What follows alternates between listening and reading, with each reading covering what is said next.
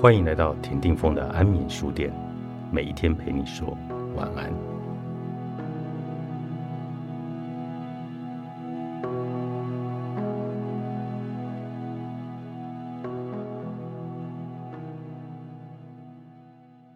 我们要学着更加接纳自己，进而让自我的评价成为实际感受的一部分。拒绝接纳自己是一种内化的羞耻感。于是，当人们想要改变行为时，这种羞耻感会使自己产生更多负面的情绪。倘若一个人对自己煮菜不好吃的事实视而不见，来家里吃晚餐的客人将会越来越少。但是，当他自己却不明白为什么没有人愿意来家里吃饭，只有接纳自己，才能够真正的改变自身的行为。接受自己厨艺不够好的事实，也许更会因此产生学习做菜的动力。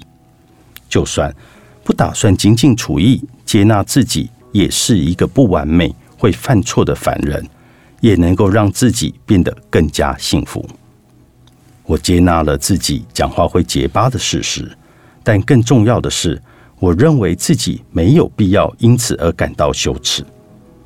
匿名戒酒会的祷告内容中提到：“赐予我们平静的心，去接纳无法改变的事；赐予我们勇气，去做能改变的事；赐予我们智慧，去分辨这两者的不同。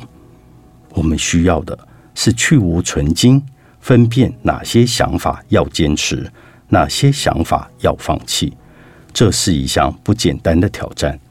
最重要的是。”我们必须仔细斟酌，判断自己的想法是在帮助还是阻碍我们追求幸福。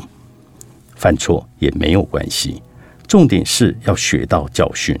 错误有好坏之分，好的错误能将成为教训，所以不必遮掩。尤其是要为自己视而不见坏的错误来不断重踏覆辙。正如爱因斯坦的名言。世界上最愚蠢的事，莫过于每天不断的重复做相同的事，但是却期待有一天会出现一个不同的结果。看完莎士比亚名剧《马克白》的人，通常都会得到一个结论：某一个人是自食恶果。在近几年里，我常常扮演自己最大的敌人，而且我敢说，你一定曾经做过某些事，然后事后回想起来。觉得自己当初到底是在想什么呢？甚至可能在做的当下，你就已经有了这种念头。这似乎是人类的天性使然。我们花了太多的精神在注意别人对我们的伤害，其实真正应该在意的是我们对自己所造成的伤害。倘若你觉得有个朋友总是对你太刻薄，也许你应该更要思考的是。为什么你允许他这么做？实际上，你更应该思考的问题是：他是不是真的那么卑鄙？世上无完人，想要建立幸福的关系，你要不就接受对方的一切，无论优缺点；要不就是离开他。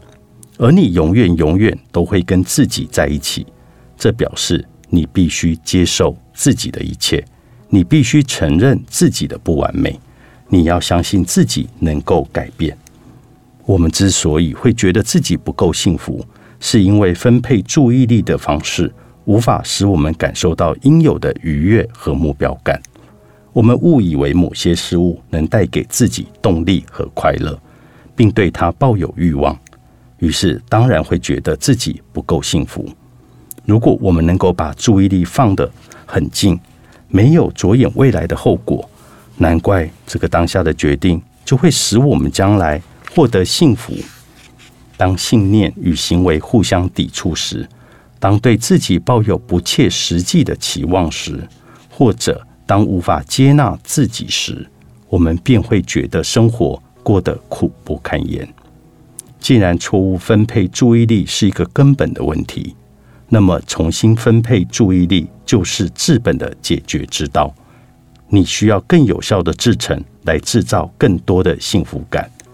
幸运的是行为科学能够帮助我们更了解自己为什么没有妥善分配注意力。不仅如此透过行为科学的启发重新分配在注意力还可以让我们去实现幸福。设计幸福作者保罗多伦经周刊出版。